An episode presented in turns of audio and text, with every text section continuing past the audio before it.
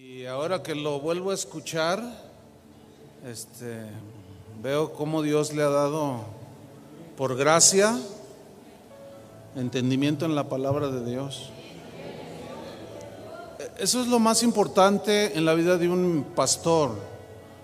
Un, pastor de hace 200 años dijo que cada vez que, que él tenía una preocupación cada vez que se subía al púlpito. Su preocupación era que él no fuera a decir una, una enseñanza o a dar una enseñanza que desviara la fe de los hijos de Dios. Y fue uno de los predicadores más notables del cristianismo. ¿Sí? Entonces, es, qué importante es esto, de verdad.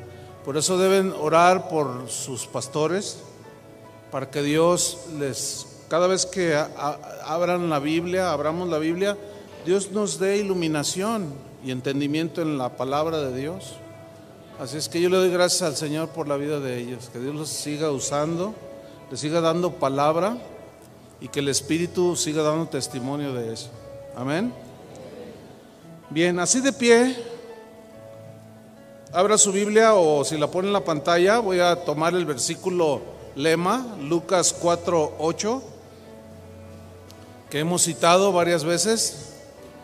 Y quiero hablarles en este tema, lo he titulado El desvío de la adoración. ¿Cómo se llama? El desvío de la adoración. Y vamos a leer Lucas 4:8. Respondiendo Jesús le dijo, vete de mí, Satanás, porque escrito está, al Señor tu Dios adorarás y a Él solo servirás. Señor, ilumínanos, danos entendimiento.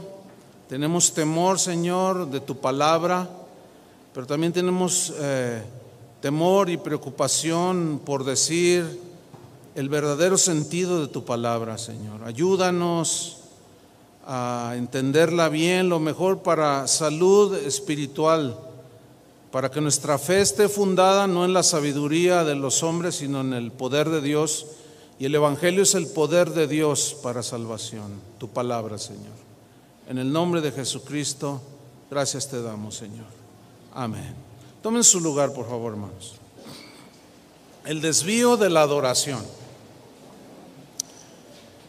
La guerra por la adoración, como decíamos en la mañana, es el conflicto más importante, fíjense, es el conflicto más importante en la vida de los cristianos, sin duda. Porque al Señor tu Dios adorarás y a Él solo servirás. Entonces, eso nos marca que es el conflicto más importante en la vida de los cristianos. Satanás intentará por todos los medios de que si no logra que lo adoremos a Él, porque si yo ahorita les digo, ¿cuántos quisieran adorar a Satanás? Ay, no, ¿qué está diciendo, pastor? Pues, obviamente ni siquiera les preguntaría algo semejante. Entonces Satanás intentará por todos los medios de que si Él no logra que lo adoremos a Él, por lo menos va a intentar desviarnos de la verdadera adoración a Dios. Una de las tentaciones de Satanás en las que ha logrado hacer caer a iglesias enteras tiene que ver precisamente con un elemento que es parte de la adoración y es la música. Digan todos la música.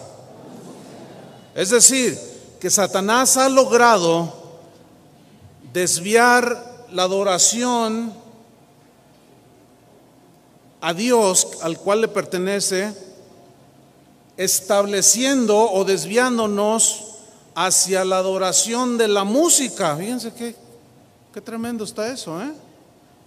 La cual es solamente un medio, pero en muchos corazones de muchos cristianos, Satanás ha logrado desviar la adoración para que adoremos el medio que Dios es uno de los medios que Dios estableció para hacerlo, que es la música. Un cristiano notable de hace también bastantes años dijo lo siguiente: lo que el mundo necesita es salvación. Por eso envió a un Salvador. Si el mundo y la iglesia hubiera necesitado de la música, Él hubiera enviado a un músico y no a un salvador. Satanás ha logrado que en el cristianismo actual lo más importante sea la música. Lo ha logrado. El gusto por la música. Ay, es que esa música me, me, eleva al Señor. Ah, la música te eleva al Señor.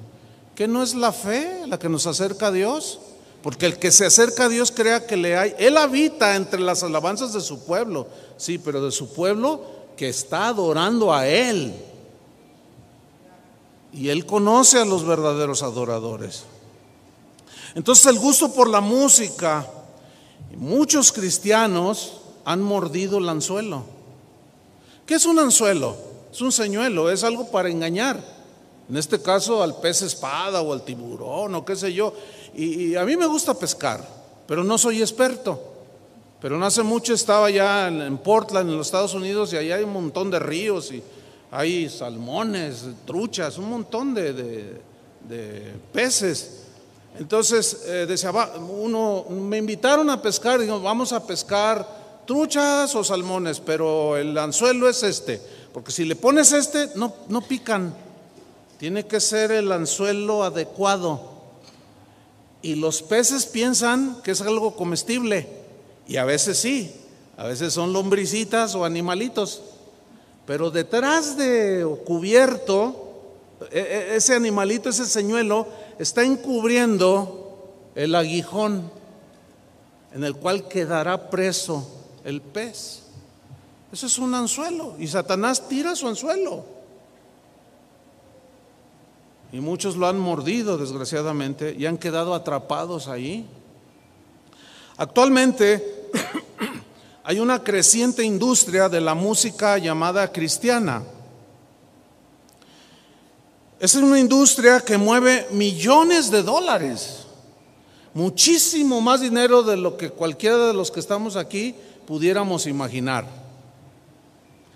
Los empresarios del mundo han volteado a ver a los cristianos como un mercado consumista de música pero cristiana.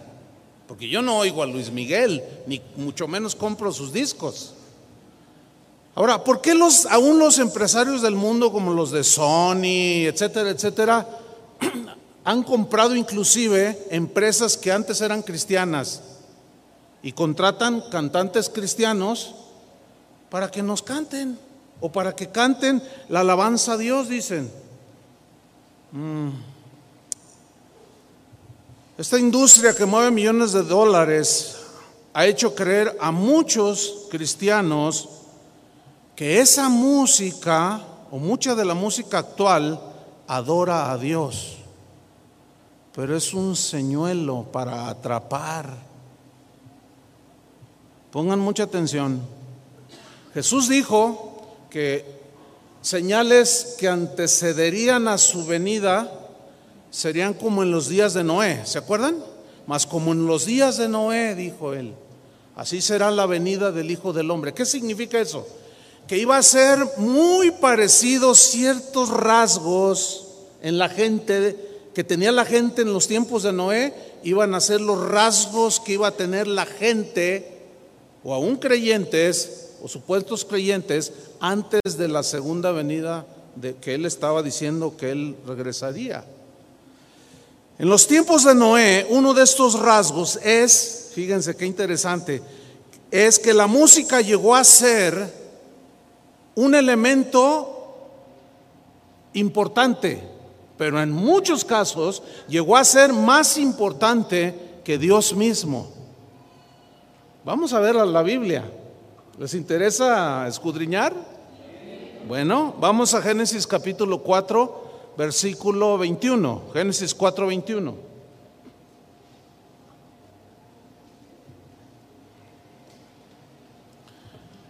Dice aquí, y el nombre de su hermano fue Jubal. Vamos a hablar más de Jubal. El cual fue padre de todos los que tocan arpa y flauta. Yo quiero que observe que estamos en el capítulo 4 de Génesis.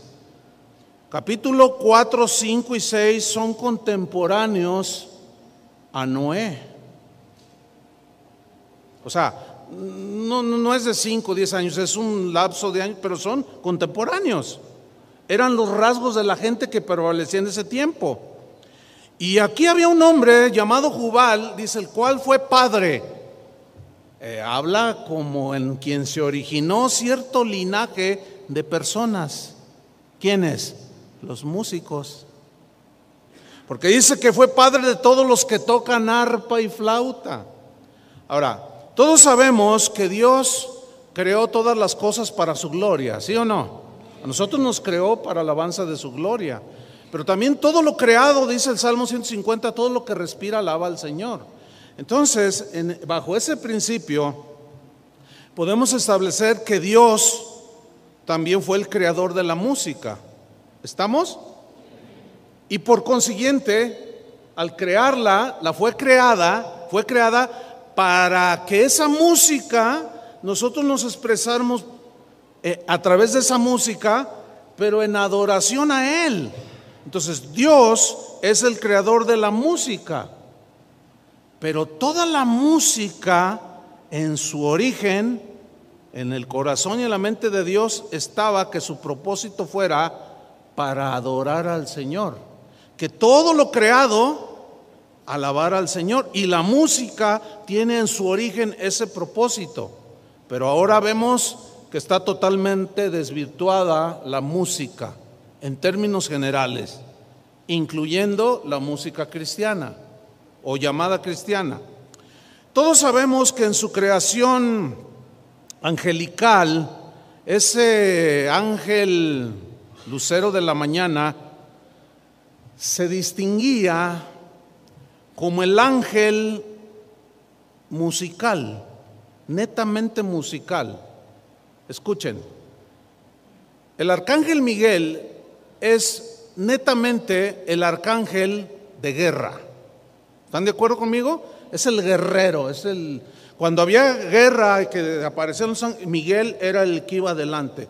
Ese es el arcángel o el ángel, vamos a ponerlo así, guerrero por excelencia. Siempre que Dios quería enviar un mensaje por medio de ángeles, mandaba a quién? A Gabriel. Es el, es, Gabriel es el ángel netamente mensajero. Bueno, en lo que tiene que ver con la música, el lucero de la mañana, este arcángel, Luzbel, luz lucero de la mañana, fue un ángel netamente musical. Todo lo que tenía que ver con ese elemento musical tenía que ver con, Lucifer, con esa luz hermosa. En Ezequiel 28, 13, búsquenlo, pero también busquen Isaías 14, 11, porque les vamos a leer simultáneos, o uno después de otro. Ezequiel 28, 13. Ciertamente esta escritura se refiere al rey de Tiro.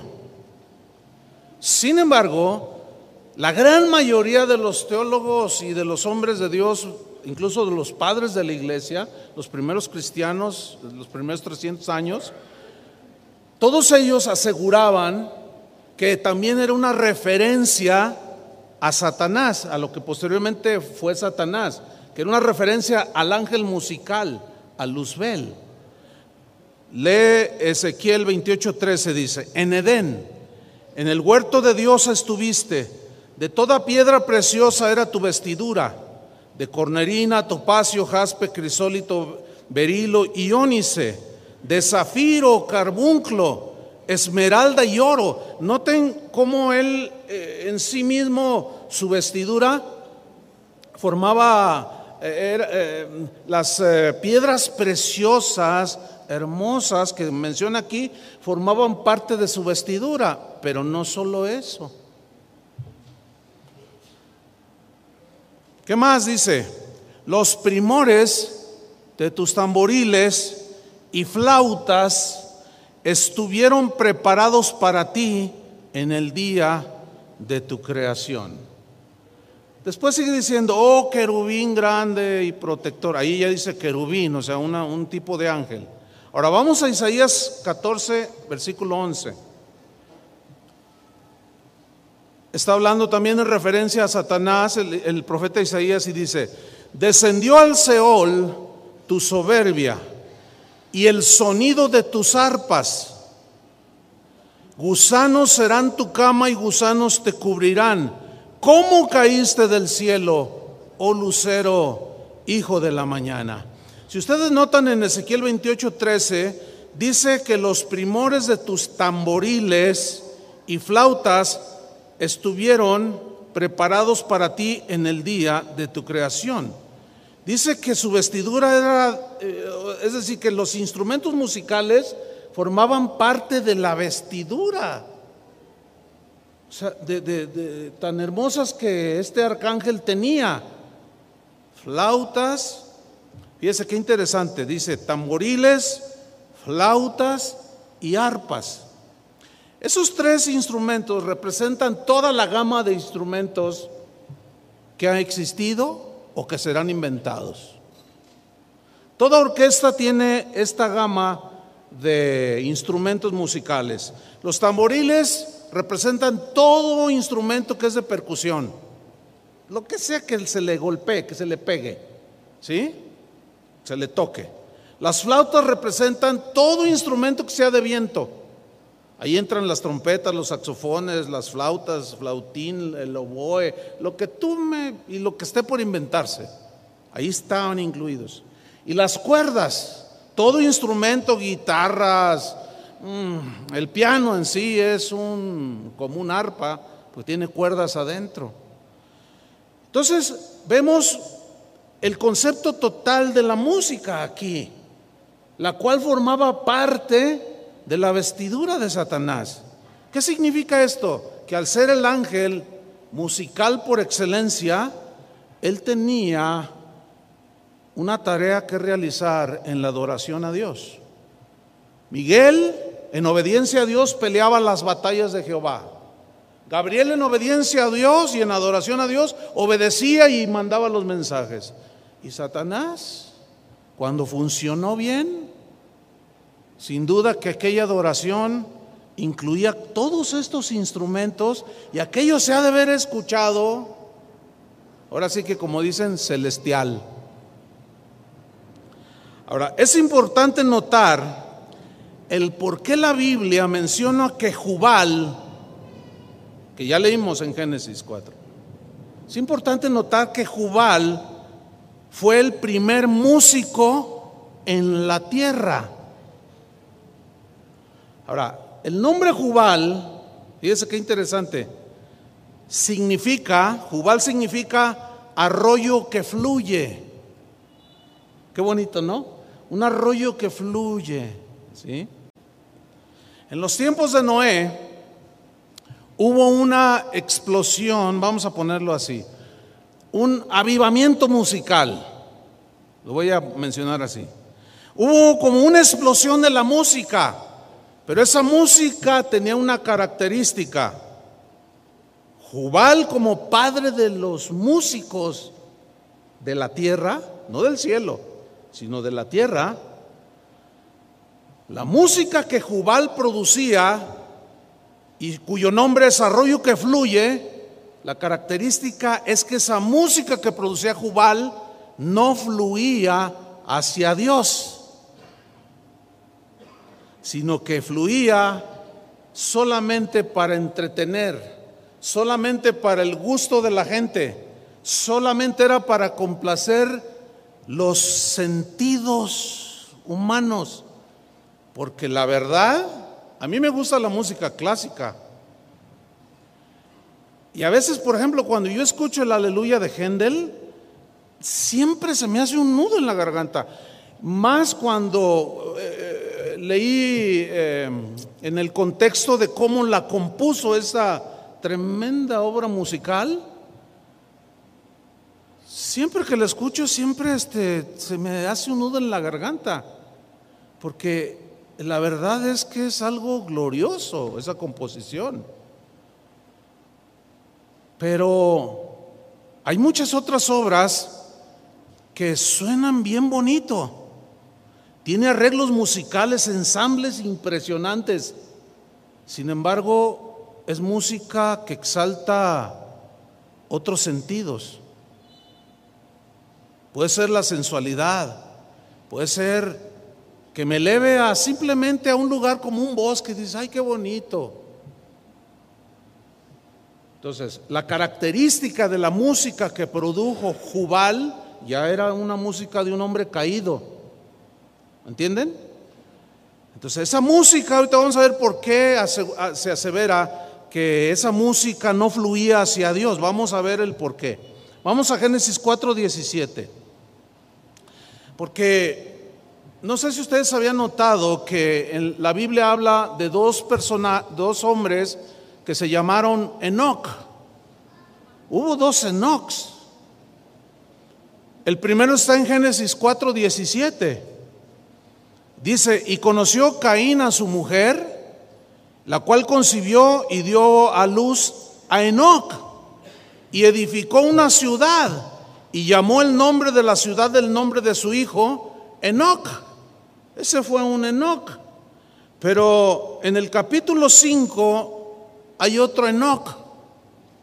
5.18. Dice, vivió Jared 162 años y engendró a Enoch.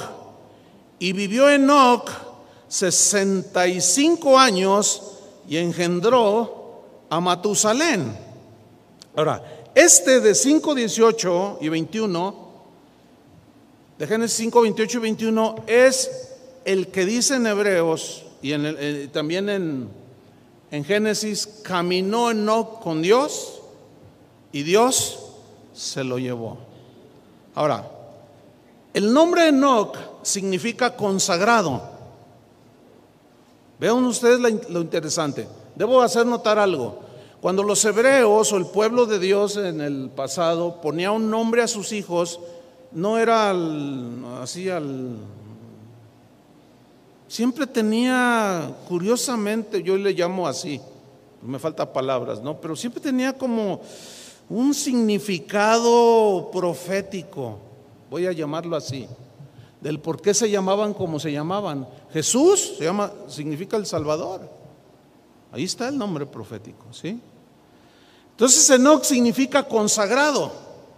Ahora, si observamos al Enoch, hijo de Caín, este estaba consagrado, pero al mundo y sus placeres, porque de quien venía Caín era un hombre que había asesinado a su hermano. Entonces sus obras no eran buenas. ¿Qué puede enseñar un padre con semejante vida a su hijo? Esto nos hace ver que, sin duda este Enoch, que significa consagrado, estaba consagrado pero a las cosas de la carne. Pero el otro Enoch, el hijo de Jared, ese estaba con, su nombre consagrado, pero él estaba consagrado a Dios.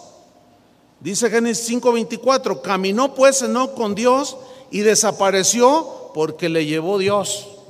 Y vivió Enoch 365 años, algo así. Muchos años consagrado al Señor, ¿no es cierto? ¿Cuántos años tiene usted? 20, 40, 50. ¿Cuántos espera tener los máximos? Sea generoso. 100. Ay, 100. ¿Podría usted o yo caminar consagrado a Dios durante 100 años? con una consistencia impresionante, pues Enoch vivió más de 360 años consagrado a Dios. Fue de tal manera notable su vida consagrada a Dios que Dios se lo tuvo que llevar de este mundo. Era indigno que un hombre como ese, tal Enoch, pisara esta tierra contaminada por el pecado. Y ese es un una metáfora del arrebatamiento, de los que caminan con el Señor. Y que un día el Señor vendrá por nosotros. ¿Cuántos lo están esperando? Porque ahorita hay, hay muchos, hay muchas iglesias donde se está predicando. ¿Cuántos esperan al Señor? Y todos dicen amén. Dicen, pues se van a quedar esperando. ¿Para qué quieren que venga si Él ya vino? Ahora nos dejó a nosotros como los dioses.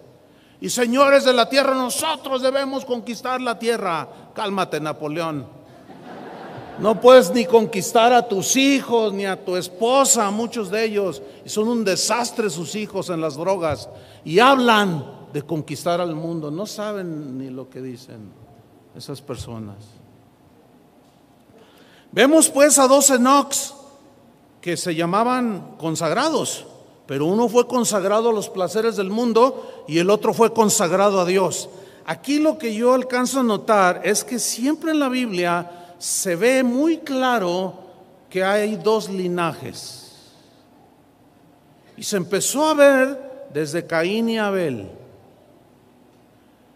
Caín ofreció una adoración falsa a Dios. Por eso dice que Dios no aceptó la ofrenda de adoración de Caín, porque le regaló un plato de frutas.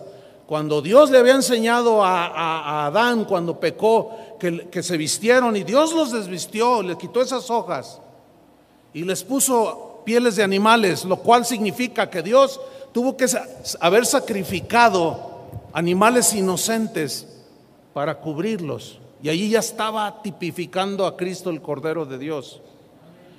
Sin duda que Adán y Eva les enseñaron a Caín y Abel cómo debían de acercarse a Dios. Por eso cuando Caín lleva un, fruto, un frutero con fruto de la tierra, Dios despreció esa ofrenda, pero la de Abel no. Él ofreció lo mejor del ganado. Él se acercó de la manera correcta. La única manera de ser acercados hacia Dios es por el Cordero de Dios, que es Jesucristo. Ok, desde ese tiempo hasta la actualidad, vemos pues que hay dos linajes, el de los falsos adoradores, que no son salvos, y el de los verdaderos adoradores. Y cuando dice, Jesús dijo que el Padre busca verdaderos adoradores, Él sabe quiénes son suyos. Él sabe cuál es la motivación por la que la gente va a las iglesias. Entonces vemos dos linajes siempre. Vemos a, dos Enox. Uno siguió la carne y otro siguió a Dios. Vemos a Isaac y a Ismael un hijo producto de la carne y un hijo producto de la promesa, del espíritu y la carne. O sea, dos linajes.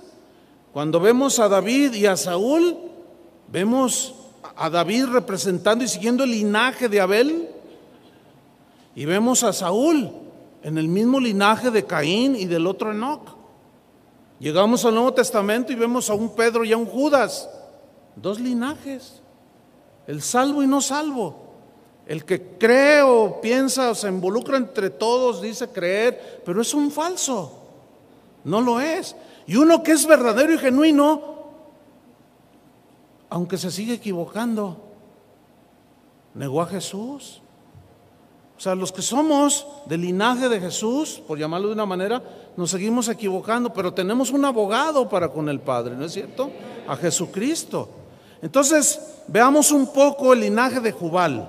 Vamos rápido, Génesis 4:17. Volvamos con el padre de todos los músicos terrenales. O sea que Jubal es el padre de Vicente Fernández, de, de todos. Del Sami también.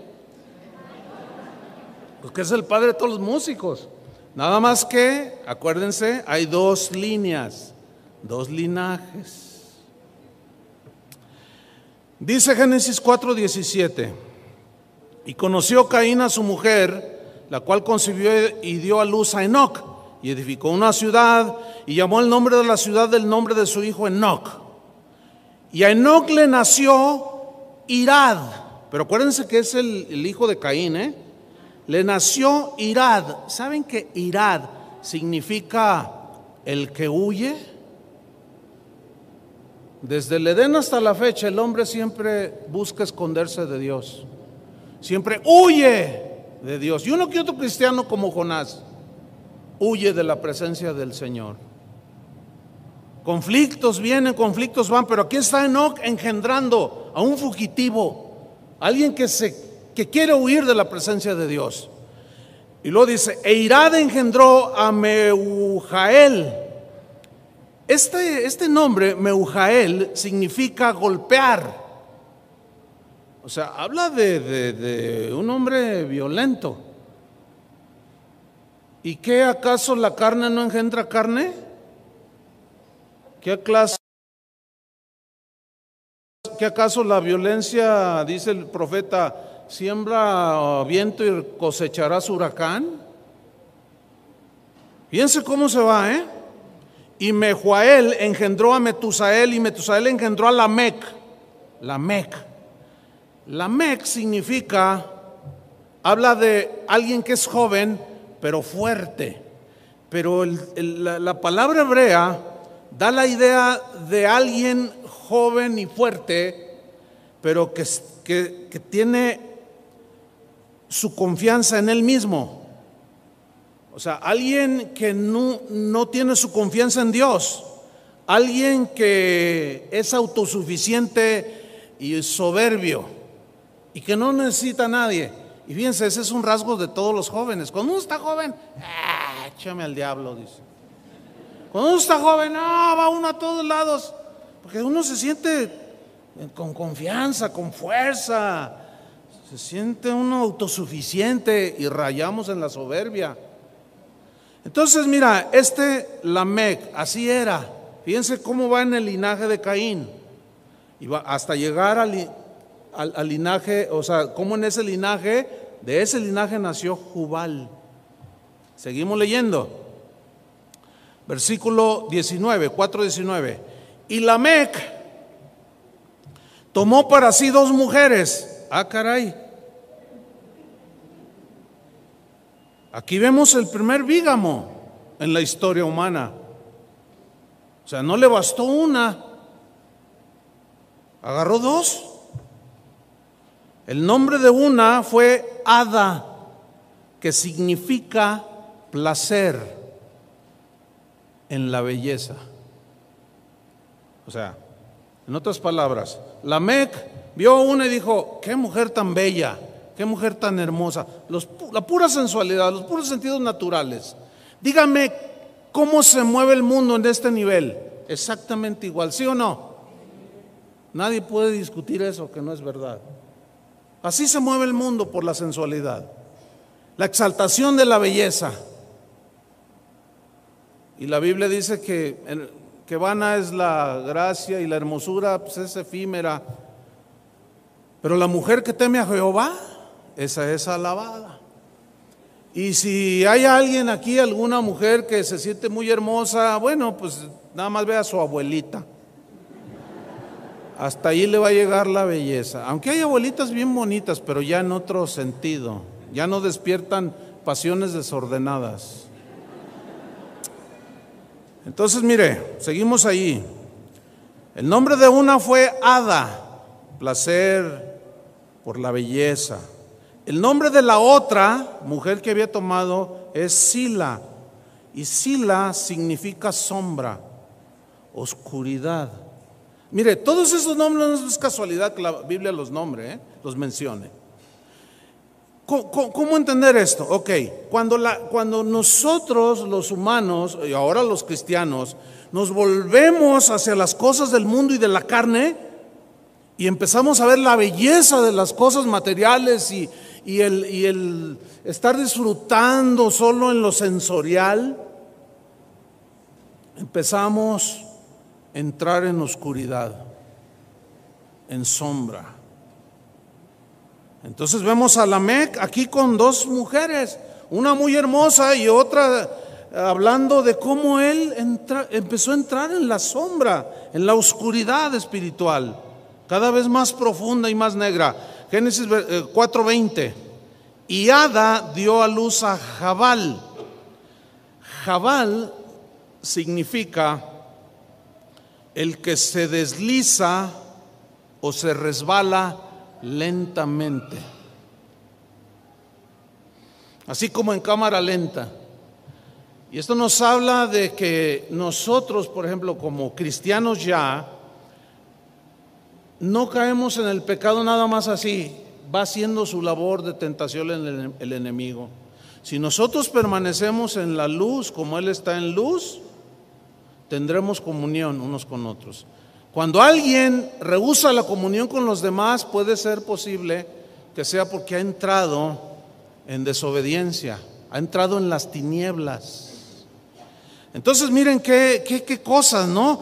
Cómo el primer vígamo se centra en las cosas de la carne, en el placer, la belleza, pero entra en una oscuridad y se va deslizando lentamente. Y este Jabal, dice el versículo 20, fue el padre de todos los que habitan en tiendas y crían ganados. Fue el primer ganadero. Y el primero que habitó en tiendas y que las fabricaba. Ahora vamos al, nombre, al, al versículo 21. Y el nombre de su hermano fue Jubal. ¿Ven? Del mismo linaje. ¿Me están siguiendo? Ok. ¿Qué significa Jubal? ¿Se acuerdan? Arroyo que fluye. Ahora, Jubal fue el padre de todos los que tocan arpa y flauta. La música es como una fuente inagotable. Si ustedes notan algo así, o sea, hay gente que se puede pasar toda la noche cantando, ¿sí o no? Cristianos y no cristianos. Y fluye, y fluye, y fluye, y fluye, y como un río sale, y sale, y sale, y sale. Pero ¿qué sale de ahí? ¿Qué es lo que estamos cantando? ¿A quién le estamos cantando? ¿Qué letras estamos usando? para saber a quién le estamos cantando y de qué le estamos cantando.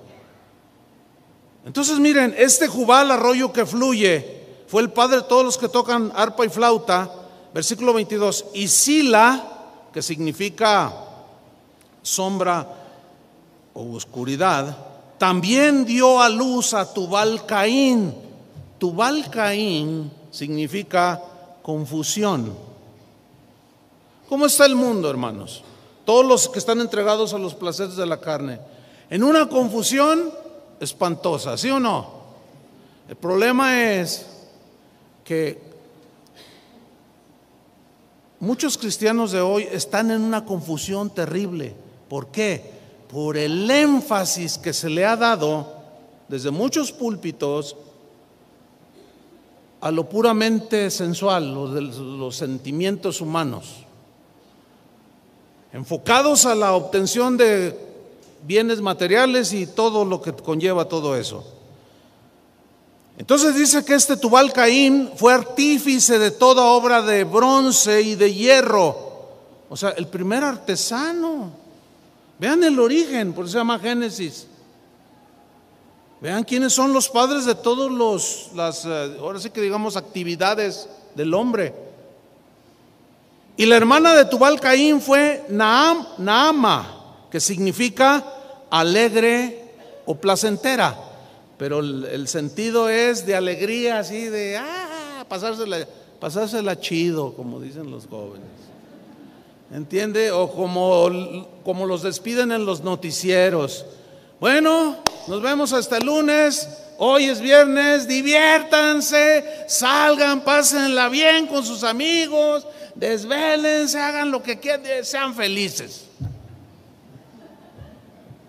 Se me hace que la mamá de esos es esta señora. No, no, es que, es que, fíjense ustedes, como, es la misma línea, o sea, hay un linaje y está el otro linaje. Bueno, y la Biblia es amplia en mencionar todo este tipo de cosas. Por eso la Biblia una y otra vez nos dice que nos abstengamos de los deseos de la carne. Dice, ya no vivan en los deseos que antes tenían, viviendo en la ignorancia en sus mentes. Ahora, como hijos de Dios, sean obedientes. Haced morir en vosotros lo terrenal, celos, amarguras, todo ese tipo de cosas. Háganlo morir, o sea, resístanlo. Nosotros ya somos de otro linaje, del linaje de Jesús. Si eres lavado con la sangre de Cristo. ¿Ustedes creen que haya gente metida en las iglesias que crea que es salvo y en verdad no son salvos? ¿Ustedes creen que haya gente así? Hay un montón. Y más en estos últimos tiempos. Porque la única manera en que una persona puede ser salva es oyendo el Evangelio. Eso dice la Biblia. ¿Cómo invocarán al cual, a aquel del cual no han oído? Hoy se hacen reuniones supuestamente cristianas y de lo que menos se habla es del Señor. Se dicen un montón de cosas y al final los invitan a recibir a Cristo, aceptar a Cristo. Y esa gente pasa al frente y le dicen, bienvenidos al reino. Les dice el predicador, repita conmigo esta oración.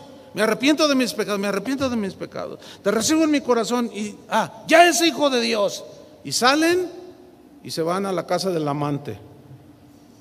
Y se van otra vez a la borrachera. Y así, siguen igual. Pero ellos siguen pensando que son hijos de Dios. No os engañéis. No erréis, dijo Pablo. Ni los adúlteros, ni los afeminados, ni los fornicarios, ni los mentirosos heredarán el reino de Dios. No erréis, dice. El problema es que se ha desviado el verdadero sentido del Evangelio. Pero sigamos adelante. Génesis 4:23. Mire, esto es bien interesante. Y dijo Lamec a sus mujeres. Ahora, esta frase, y dijo Lamec en el hebreo, escúcheme bien, significa que lo que dijo, lo dijo con una melodía. En otras palabras, lo que dijo Lamec a continuación a sus dos mujeres, lo dijo cantando. Qué interesante, ¿no? ¿No se les hace interesante? A mí sí, porque cuando yo empezaba a descubrir esto, ¿cómo que lo dijo cantando? ¿Y qué cantó este tremendo Lamec? Y yo creo que Jubat estaba allí con su ovation haciéndole el, órale, yo le toco, órale tío, vamos, échele, cántele a sus dos.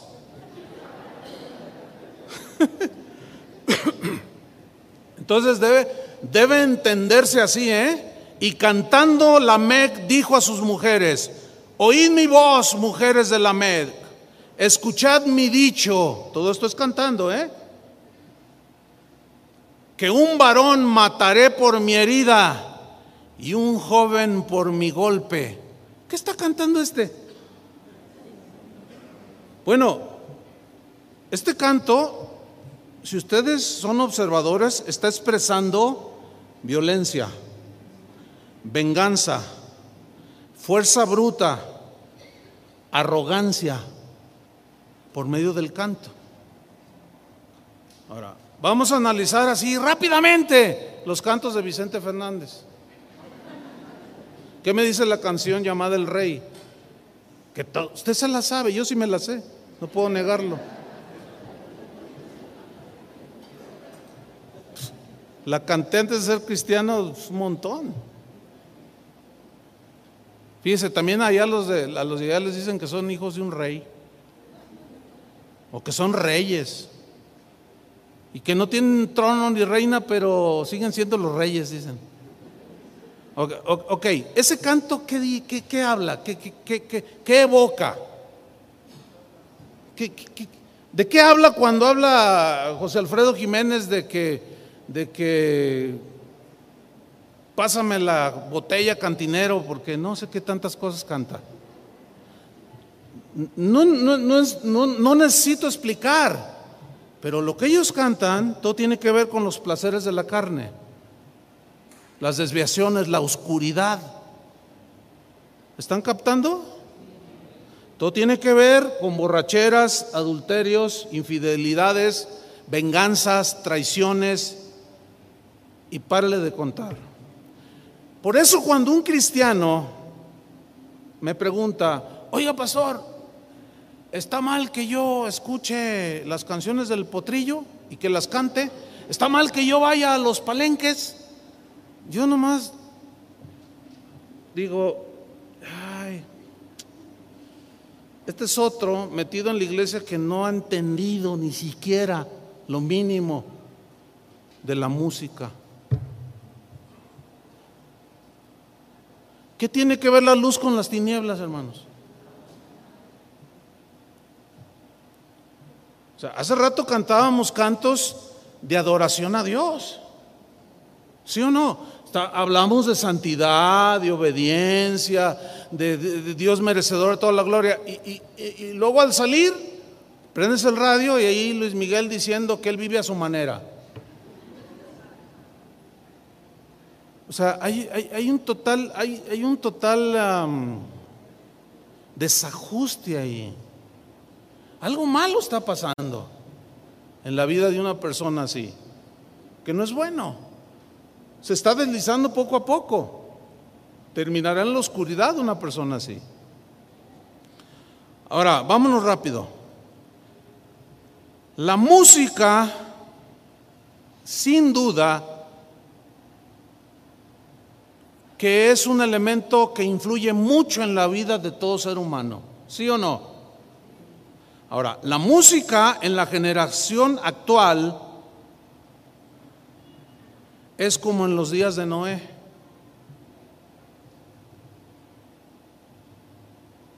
Jubal, el padre, se multiplicó y hasta hizo un dueto allí con la Mec. ¿Sí? Ahora, fíjese, abundando un poco más sobre esto, yo hago una pregunta. ¿Sabe usted quiénes son los que ganan más dinero en el mundo? Estoy hablando así generalmente. ¿Usted sabe quiénes son los que ganan más dinero en el mundo? Esta información la puedo obtener hasta en internet. ¿Sabe quiénes son los que ganan más dinero en el mundo? Todos aquellos que se dedican a la industria del entretenimiento. Como los actores. Pues hay, actores que ganan 50 millones de dólares por hacer una película, nomás por fingir y actuar.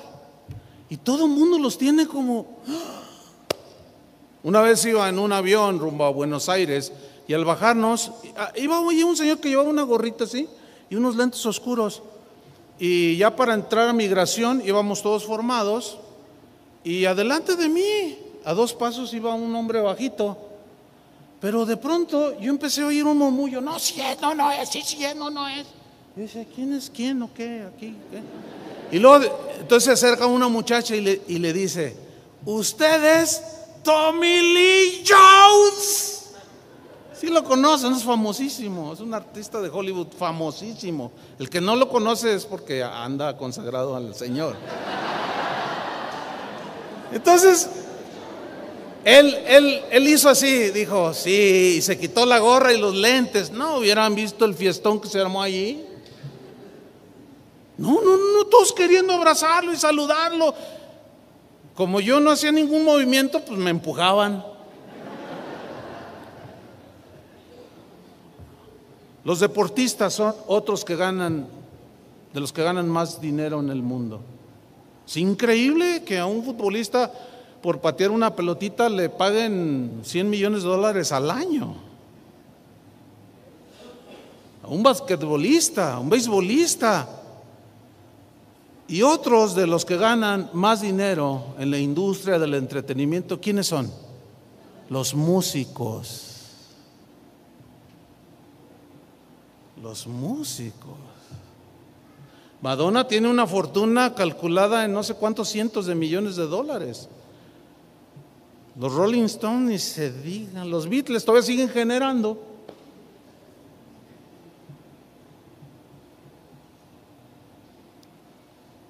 ¿Qué es lo que mueve al mundo? ¿Saben qué es lo que mueve al mundo? La música. ¿Quiénes son los más influyentes en el mundo? Los músicos. ¿Por qué? Porque ellos pueden decir cantando lo que ellos les dé su gana. Ellos pueden cantar de política, de sexo, de drogas, de rebeldía, de celos, de adulterio, de fornicación, de perversión, de lo que sea, y hasta dinero ganan por decirlo bonito. Paquita la del barrio es un ícono nacional. Sus letras son realmente espectaculares para el gusto de la gente. ¿Por qué llenan auditorios de 10 mil, 20 mil y estadios enteros? Porque a la gente le gusta ese tipo de música y se identifica con ese tipo de música que solo exalta la vanidad, la lujuria y las pasiones desordenadas. En el mundo de la fama, o mejor dicho, en el mundo, la fama de un músico le da como una plataforma para poder opinar de cualquier tema que este músico quiera hablar, aunque sea un ignorante del tema. Porque la soberbia con la que ellos se cargan es realmente notable, son autosuficientes, se sienten dioses. Ellos pueden cantar lo que quieran y transmitirlo a través de la música, su filosofía y su pensamiento. ¿Sí o no? Nadie les dice nada, hasta les pagan por eso. Lo trágico es, y aquí entro en materia hasta el final de la enseñanza, lo trágico es que el espíritu de la música del mundo, del entretenimiento, ha invadido la iglesia de Jesucristo. La industria del entretenimiento. Nunca como hoy los músicos cristianos no todos obviamente, y la llamada música cristiana nunca como hoy ha tenido tanto auge e influencia, de tal manera que se ha convertido en el ministerio más codicioso. Todo mundo quiere ser artista cristiano. Es un negocio de millones de dólares. Esto ha llevado a muchos cristianos a una falsa adoración. Yo tengo algunas preguntas. Por ejemplo, ¿cuánto gana un músico cristiano? Ya metiéndonos aquí a... Vamos a ser autocríticos, ¿verdad? Porque es importante también eso. ¿Cuánto gana un músico cristiano en comparación con un pastor o un maestro de la palabra o un misionero? ¿Sabe que hay músicos cristianos que en una noche se ganan 100 mil dólares? O un millón de pesos por una tocadita? ¿Sabía o no sabía? ¿O se hace como que no entiende? El problema es que hemos sido partícipes de esto. O sea, la misma injusticia y desequilibrio que está en el mundo ya entró a la iglesia. ¿Cómo es posible que uno que, que, dice que es músico cristiano, en una hora de concierto, dos horas, y cuatro o cinco días de ensayo, gane un millón de pesos? Dígame qué pastor gana un millón de pesos en una noche. Hay pastores que se matan predicando la palabra de Dios, misioneros que dan su vida y a veces ni de comer tienen. Y las ovejas de Dios, los hijos de Dios retienen la ofrenda que sostiene la obra de Dios. Ah, pero si viene al Palacio de los Deportes un famoso, pagas hasta el lugar VIP para gente muy importante y sacas la plata y la... Te has hecho cómplice. Yo te lo digo con claridad. De la injusticia que reina en el mundo, nosotros somos culpables de haberla metido a la iglesia. Yo sé que esto no le gusta mucho, sobre todo a los músicos,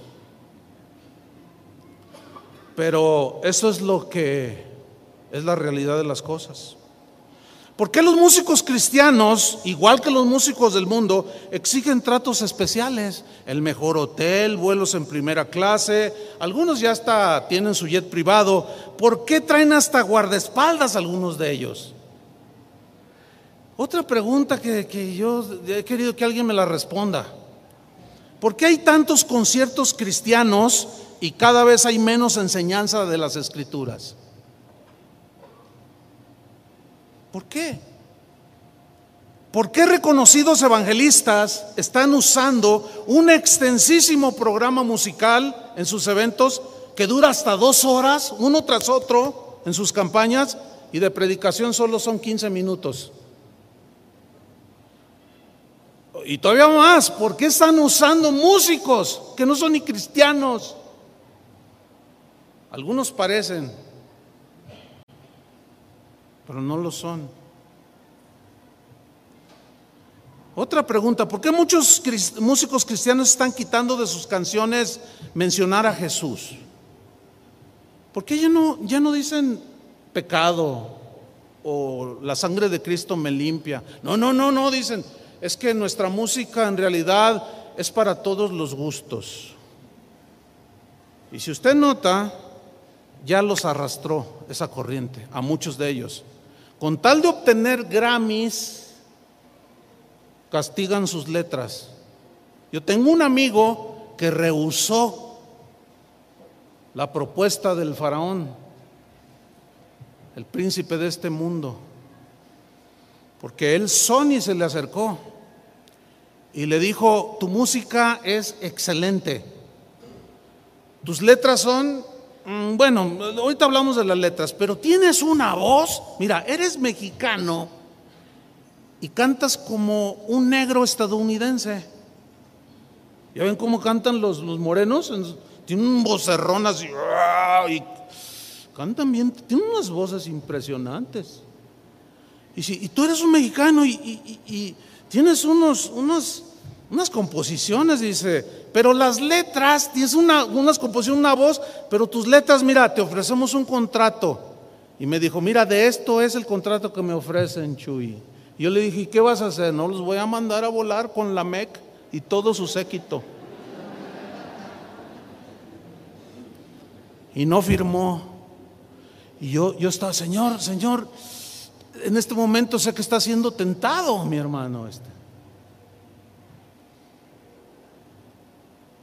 Pero gracias a Dios que no se dejó vencer. ¿Y qué implica eso? Les preguntó. No, no, mira, donde dice Dios, quítalo y di alguien. Donde dice sangre, no, pues ponle amor. O donde dice, ah, o sea que mira, por ejemplo, esta canción sonaría así.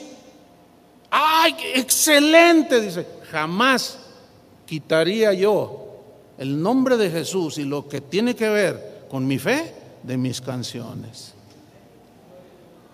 Pero ¿saben qué? De eso se pueden contar con los dedos de las manos. La gran mayoría ha mordido el anzuelo, hermanos. Y hoy son partícipes del linaje de Jubal. Música supuestamente cristiana que solo entretiene, que hace sentir por los tremendos sistemas de sonido que hay, luces, emociones solamente.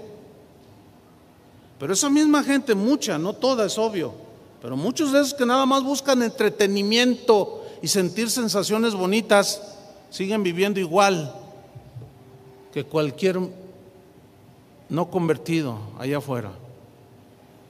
Ese es el gran pecado de hoy, hermanos. Ese es el Dios, yo le llamo el Dios de la música.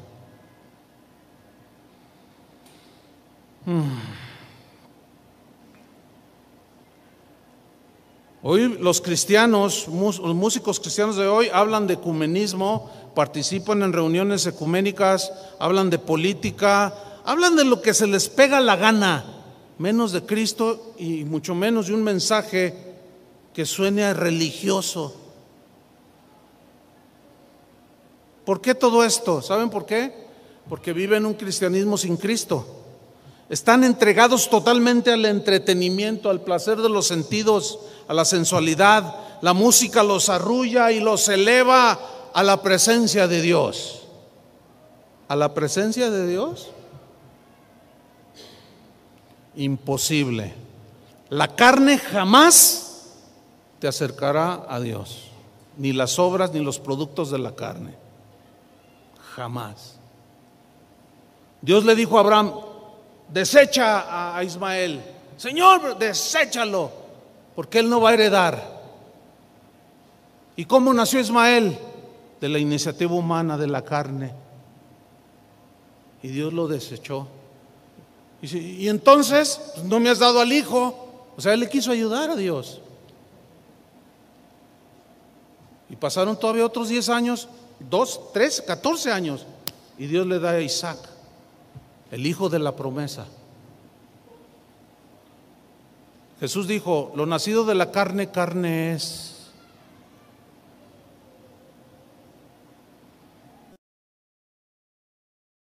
Esa siempre será carne. Y todas las obras de la carne, todo lo que se genera en la carne es desechado por Dios, hermanos. Simplemente compare el número de conciertos y de actividades musicales actualmente con el número de seminarios de la palabra de Dios y es abismal la diferencia. Tan solo un cantante muy famoso hizo más de 100 conciertos en un año. Un cantante cristiano. ¿Cuántos seminarios o conferencias de la palabra de Dios hay en comparación con las actividades que tienen que ver con la música. Es abismal la diferencia. Satanás, el ángel musical, ha logrado hechizar a la iglesia con el espíritu de la música y ha logrado que la usemos como un fin en sí mismo y no como lo que Dios diseñó, solamente un medio para expresarnos en la adoración a Dios. Otro Dios ha ocupado el lugar que solo le pertenece a Jesús. ¿Quién es ese otro Dios? Yo lo he llamado el Dios de la música. Ahora la gente, hay gente que va a una iglesia y dice, ay, no me gusta la alabanza y se van. No me gusta, como si fuera para ellos. La alabanza no es para nosotros, ni para que nos guste a nosotros. El problema está en que los, los músicos encargados de, la alabanza no piensan en que, en que a Dios le agrade, sino ellos componen y piensan en que si le va a gustar a los que oyen. Ese es el gran problema. Y todavía a veces los pastores seguimos atizándoles. Hermanos, ¿cuáles quieren que les cantemos? No, pues una que dice así, que me muevo así, que no. A veces la gente me pregunta, oiga hermano, ¿y cuáles son el ritmo de Dios? Híjole. Bueno, mira, yo nada más te voy a decir una cosa. Mira, para mí, a mí me costaría muchísimo trabajo, no sé, a lo mejor a ti no, pero a mí sí me costaría mucho trabajo el estar ante el Cristo crucificado, que ya no está, yo lo sé, pero es un ejemplo nada más que, está ahí Cristo crucificado y yo estoy ahí de rodillas contemplando esa gran obra de Cristo en la cruz que me salvó con una cumbia o con un merengue y empiezo a moverme allí y le hago no, la verdad, no, no, no por evidenciar ningún ritmo, no, no, es que, es que hermanos, cada uno de, nosotros que tenemos el Espíritu Santo, debemos de saberlo entender y discernir. Es un, yo sé que es complejo este tema de los ritmos, porque si nos vamos a los ritmos, bueno, ¿cuál es la música de adoración? ¿Una balada? Pues suenan como las de Luis Miguel. Ciertamente parece contradictorio lo que voy a decir, pero no es así. Ciertamente Dios ve el corazón. Pero sin duda que muchos de los ritmos que se originaron allá en el mundo, unos son de plano totalmente reprobables, que es inconcebible que sean incorporados a la iglesia.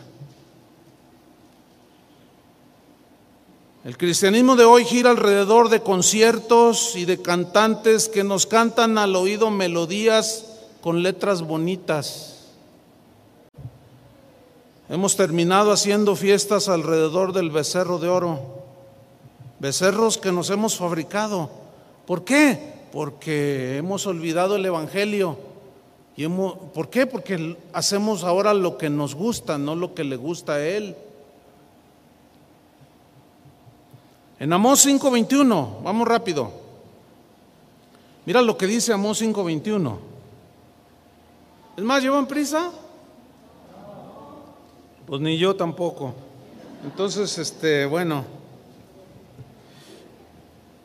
Amós 5:21, mira eh, lo que sucedió en un tiempo en la vida del pueblo de Israel. Mira lo que dice, pongan atención, ya estamos sobre el final. Aborrecí, dice, abominé vuestras solemnidades y no me complaceré de vuestras asambleas. La palabra solemnidades en el hebreo es una palabra, hag, que significa, que tiene que ver con el culto de celebración a Dios. Tiene que ver con el espíritu festivo de un culto de alabanza a Dios. Dice, abominé vuestras solemnidades. Entonces uno pregunta, ¿pero por qué? ¿Qué pasó que Dios abominó? Esa palabra aparece cuando Aarón proclamó fiesta a Jehová al pie del Sinaí cuando les fabricó un becerro de oro, ¿se acuerdan? Esa palabra aparece allí, que tenía que ver con la música que se le brindaba a Dios en la alabanza y en la adoración. Sabemos que este episodio desagradó a Dios en gran manera, ¿sí o no? Cuando ellos se fabricaron el becerro de oro. Pongo una señal rápido ahí en Amós, capítulo 5, versículo 21, y vamos rápido a Éxodo 32, 1. Dice así, viendo el pueblo que Moisés tardaba en descender del monte, se acercaron, pues el pueblo, a Aarón y le dijeron, levántate, haznos dioses que vayan delante de nosotros, porque a este Moisés, el varón que nos sacó de la tierra de Egipto, no sabemos qué le haya acontecido. Y Aarón les dijo, ok, Apartad los arcillos de oro que están en las orejas de vuestras mujeres, de vuestros hijos, de vuestras hijas, y traédmelos. Y entonces fue, la primera ofrenda de, traigan los anillos, traigan los relojes, traigan ahí fue el primero. Dice, entonces todo el pueblo, dice, apartó los arcillos de oro que tenían en sus orejas y los trajeron a Aarón. Y él los tomó de las manos de ellas y les dio forma con buril e hizo de ello un becerro de fundición. Entonces ellos dijeron, Israel, estos son tus dioses que te sacaron de la tierra de Egipto. Y viendo esto, Aarón edificó un altar delante del becerro. Escuchen, miren, pongan atención. Y pregonó Aarón y dijo, mañana será fiesta para Jehová.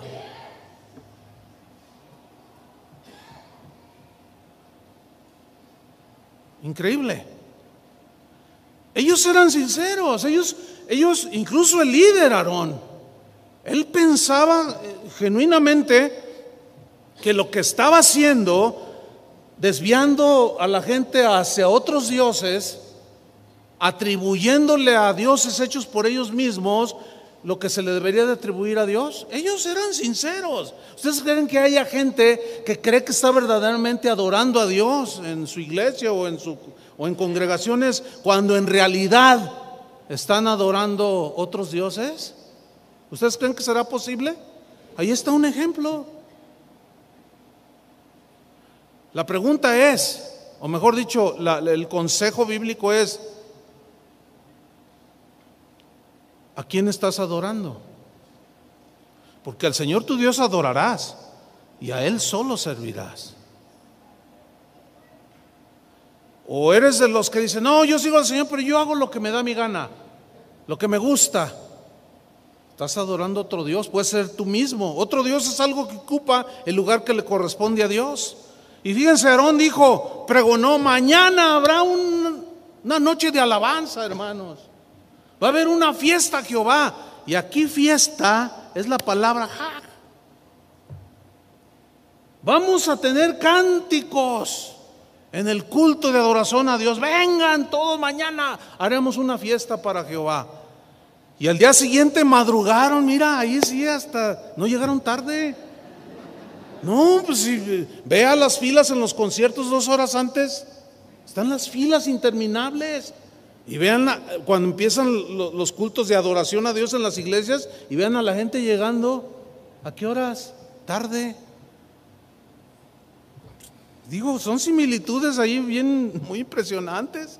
Y al día siguiente madrugaron, no, ellos no empezaron tarde. Y ofrecieron holocaustos y presentaron ofrendas de paz y se sentó el pueblo a comer. En el hebreo significa comer pero de manera voraz, así, ah, como una comilonga, ¿entienden? Ah.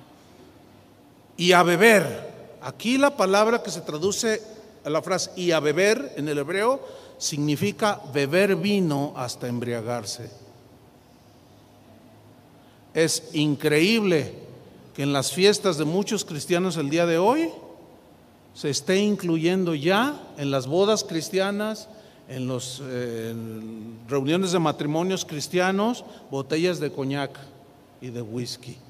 Increíble. Y si tú sueles decir, oye, pero qué onda, ah, no seas religioso, te dicen.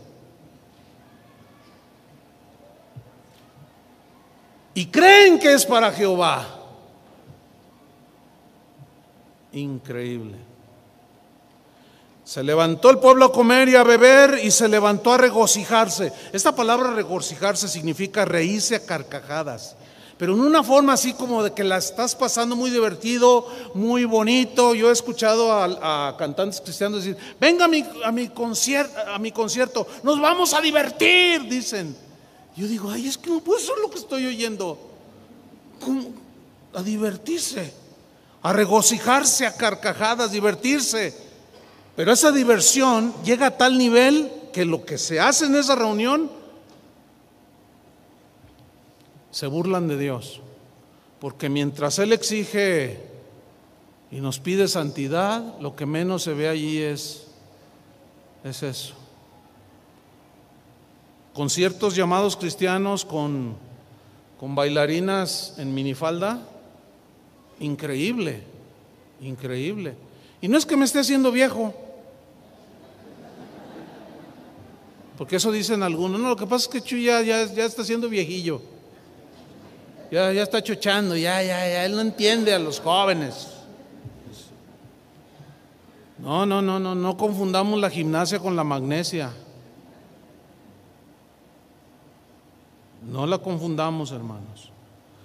Pablo, refiriéndose a este pasaje en el Nuevo Testamento, primera de Corintios 17, no lo tiene que buscar para ahorrarnos unos minutos. Pero en la versión al día dice así: No seáis idólatras como lo fueron algunos de ellos, según está escrito. Se sentó el pueblo a comer y a beber y se entregó al desenfreno al desenfreno. Volviendo a Éxodo 32, 7, dice, entonces Jehová dijo a Moisés, anda, desciende, porque tu pueblo que sacaste de la tierra de Egipto se ha corrompido, el tuyo, le dijo. Y Moisés como que, no, el tuyo, no, es el tuyo, porque mío, ese no es mi pueblo, yo no reconozco ese pueblo. Esos están adorando otros dioses, pero es la congregación de Israel, Señor. No, no, dice, a esos, dice, se han corrompido. La palabra corromperse allí implica corrupción moral. ¿Saben que dos de los dioses más populares de Egipto eran Apis y Ator y ellos eran representados uno por un toro y otro por un becerrito, una vaquilla? Los cananeos adoraban a Baal y Baal era representado por un toro. ¿De dónde salieron ellos? De Egipto. ¿Por qué hicieron un becerro? Nunca en su corazón habían sido transformados.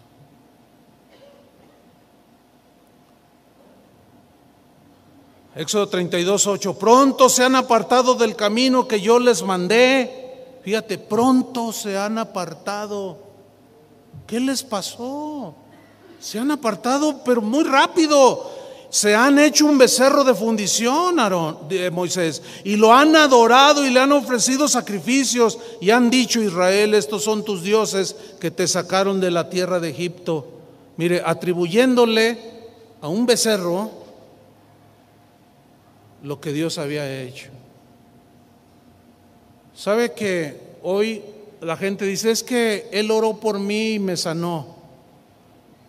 Y le atribuyen al que ora y trae la unción el poder de Dios. Si usted quiere conocer la unción, esta es la iglesia donde usted va con... Ah, son declaraciones muy pretenciosas, hermanos. Y todavía peor, si alguien quiere por alguna razón salir de cierta iglesia, te dice, no, si tú te vas de aquí, la bendición se te va a cortar, porque la bendición está aquí. Y yo soy el pastor. Es más, si un día yo me voy, Dios se va conmigo. Así hablan, hermano. ¿no? Sí, ¿verdad que suena, suena así risible? ¿A quién se.? Uy, hermano. ¿Cuántos saben de lo que estoy hablando? Ah, ¿verdad?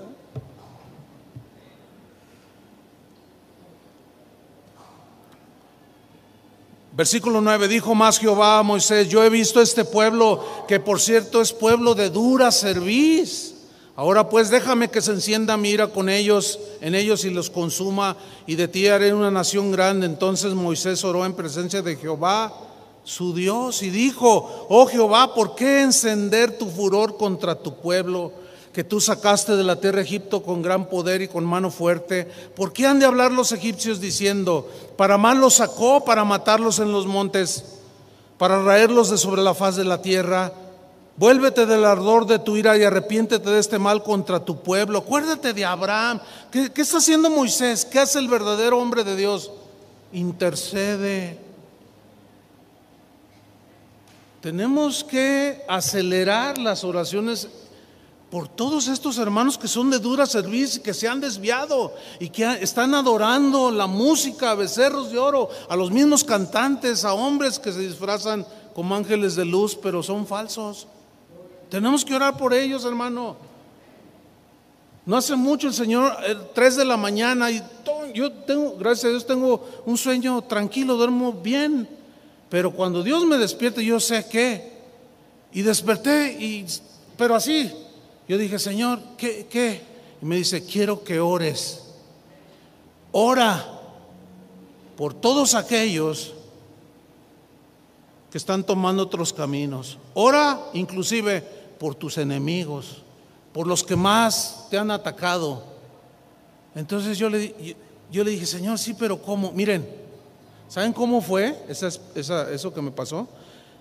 Es como si el Señor hubiera prendido su iPad ya ven, ya ven que están las fotos ahí, ¿no? Entonces me dijo, primero, ¿por quién quieres que ore primero? Y, casi, casi yo lo percibí así que, mira, por este. Y luego me pasa, ora por este, ora por este, ora este, también este, también esta. Y me los empezó a poner. y yo estuve, no, no recuerdo cuánto tiempo fue. Porque no solo es denunciar el pecado de idolatría, sino como Moisés, orar por ellos. ¿Entiende, hermano? Orar por ellos. Termina esta historia bien tremenda. Porque dice en el 14 que el Dios se arrepintió del mal que dijo que había de hacer a su pueblo. O sea, la intercesión de Moisés pesó. Y volvió Moisés y descendió del monte trayendo en su mano dos tablas del testimonio. Las tablas escritas por ambos lados, de uno y de otro lado, estaban escritas. Y las tablas eran obra de Dios, eran los mandamientos. Y la escritura era escritura grabada sobre las tablas. Cuando oyó Josué, ¿se acuerdan que caminaba con él? Aquí era un jovencito Josué. Pongan atención. Cuando oyó Josué el clamor del pueblo que gritaba, dijo a Moisés, Fíjate lo que le dijo. Alarido de pelea hay en el campamento. Dice, hay bronca ahí abajo. Se están peleando, llegaron los enemigos, qué sé yo, Moisés. Y miren el 18, Moisés le respondió, no es voz de alarido de fuertes ni voz de alarido de débiles, voz de cantar oigo yo.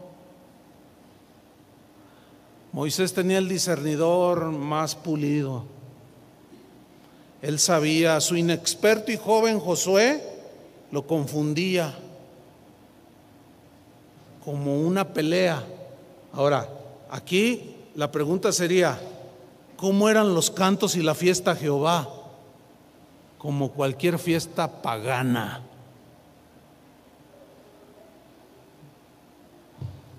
¿Cómo son las fiestas paganas? Se oyen gritos, voces, alaridos, carcajadas. Al rato salen los borrachos y se agarran. Y... Pero Moisés dice, no, están cantando. Imagínense qué tipo de cantos eran. Ahora, en la versión Dios habla hoy, la traducción de este versículo 18, miren cómo, cómo, cómo dice. Pero Moisés contestó, no son cantos alegres de victoria, tampoco son cantos tristes por una derrota, son otros cantos los que yo escucho, otros cantos. O sea, ¿qué, ¿qué está diciendo?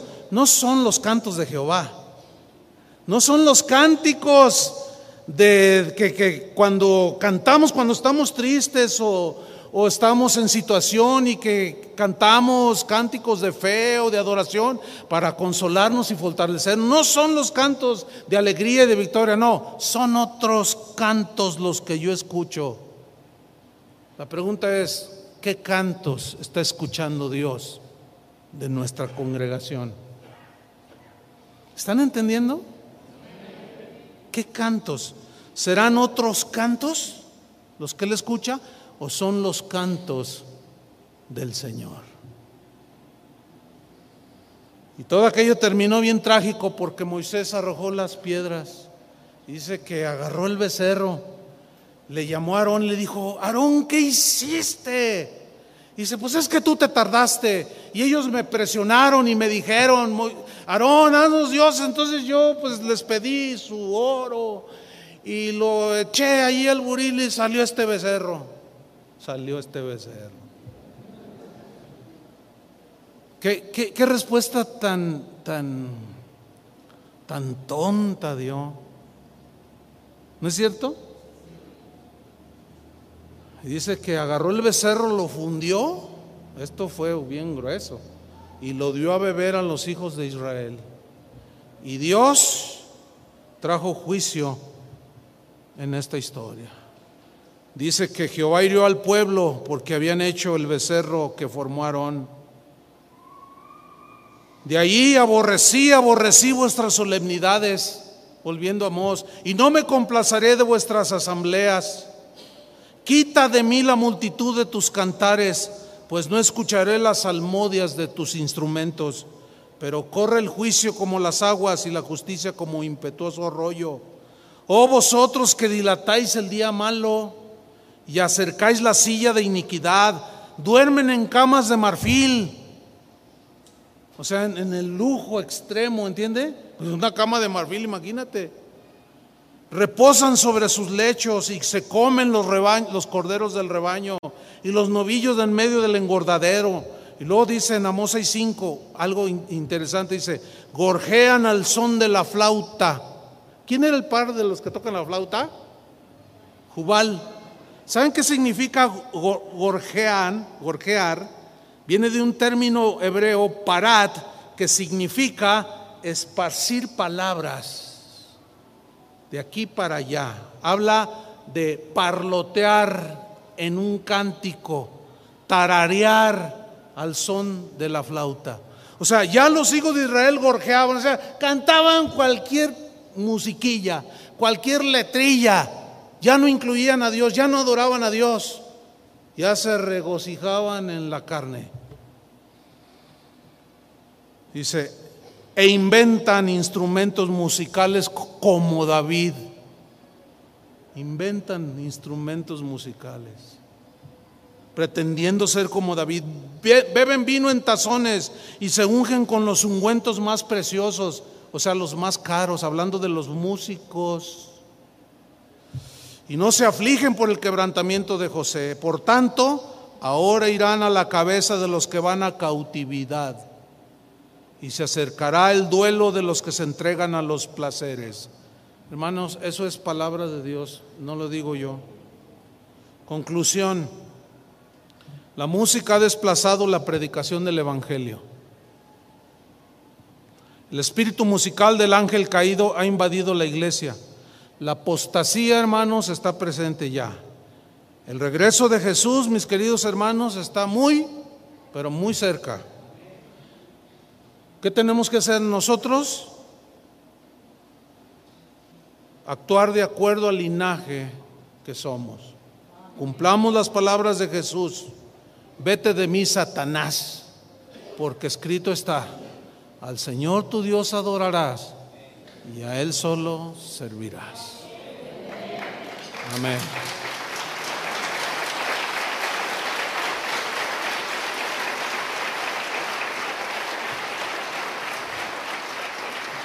Pónganse de pie, hermanos, por favor. Pónganse de pie.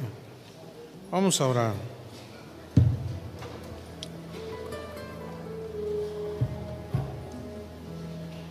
¿Me, ¿Me, apagas la música un ratito, sí? Por favor. Vamos a orar. Padre,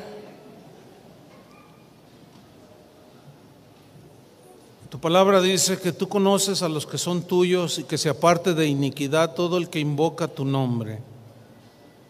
Cuando tú dijiste, Señor, que buscabas verdaderos adoradores, es porque ahí en esa misma declaración estabas implicando que hay falsos adoradores. Siempre han existido los falsos adoradores, como Caín, Saúl, el Enoch, aquel, el Judas que se metió entre los doce. Pero también han existido los verdaderos adoradores, como el otro Enoch, el que caminó contigo durante más de 300 años y tú lo desapareciste de esta tierra. O como aquel niño cantor, David, que tomaba su arpa y que tú lo habías escogido según tu corazón porque veías su corazón de él. Sabías que no era un hombre perfecto y que cometió pecados vergonzosos. Sin embargo, siempre se volvió a ti en genuino arrepentimiento. Siempre han existido los dos linajes, los falsos y los verdaderos adoradores. Pero también ah, ah, eh, nos muestra tu palabra qué, qué frágiles somos, como Aarón, que pretendiendo agradar al pueblo y hacer una fiesta para ti, lo desvió a otros dioses. Cualquiera de nosotros, Señor, puede cometer ese, esa desviación de la adoración. Cualquier pastor, predicador, como cualquiera de nosotros que estamos aquí aún, podemos desviar a la gente hacia la adoración a otros dioses. Guárdanos, Señor, en tu misericordia, de arrastrar a tu pueblo hacia otros dioses, hacia los placeres de la carne, hacia el entretenimiento. Guárdanos, Señor, ayúdanos, perdónanos. Y te pedimos, Señor, con todo nuestro corazón, por aquellos líderes pastores como Aarón, que siendo un líder legítimo desvió al pueblo a la adoración de aquel becerro. Señor, ten misericordia para que en tu gracia y con la fuerza de tu poder, Señor, podamos rechazar las insinuaciones de las mismas ovejas que nos piden entretenimiento y gustos personales. Eh, eh, ayúdanos a no complacerlos a ellos, Señor, sino a ti, a tu corazón. Padre, te pedimos por esta congregación, voz de Dios, que tú conocías, aún desde antes que se formara, y que tú conocías a los que habían de ser los pastores, y que por tu misericordia, Señor, por la oración de mucha gente, y la amonestación de tu palabra, ellos decidieron no hacer becerro para el pueblo. Te pido, Señor, que guardes a Daniel, a su esposa, a los pastores que, tú levantarás de este lugar, a los que ahorita se están, están madurando, creciendo, ahorita están apoyando, que pongan sus ojos en ti, Señor pero sobre todo que cuando Daniel y los que predican desde este púlpito, que cada vez que lo hagan, Señor, sea tu palabra, que los guíe, la doctrina que es conforme a la piedad, aquella que los acercará hacia ti, Señor. y que nos alejará más y más de, de las cosas del mundo y de los gustos personales. Que en tu gracia y misericordia, Señor, esta también sea extendida hacia aquellos hermanos como Aarón que están desviando al pueblo. Ten misericordia, Señor. En verdad te lo pedimos de corazón. El pueblo en cierta manera es inocente. Son, son ovejas tus ovejas. Y muchas son engañadas. Son desviadas de la verdadera adoración. Señor, ten misericordia de tu pueblo. Como en aquel episodio en el desierto, que te arrepentiste del juicio que ibas a hacer contra todo Israel. Y los que persistieron, en ellos vino el juicio. Eso ahí no nos metemos, Señor. Tú eres el que da el pago a cada quien según sus obras.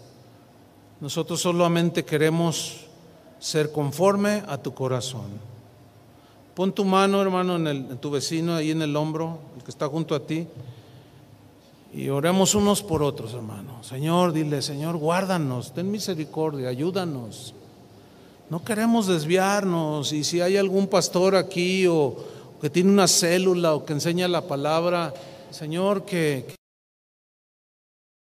que nos libres. Libra a mi hermano, a mi hermana, Señor, de, de fabricarles dioses al pueblo los que dirijan alabanza o participen de, la adoración a Dios, que sus corazones sean rectos, Señor, que no, que no traten de exhibirse en la plataforma, sino que adoren, adoren, no solo con el cántico, que sí es importante, pero el complemento es con un estilo de vida que vaya de acuerdo contigo, Señor, y tu palabra. En el nombre de Cristo Jesús te lo pedimos, Señor.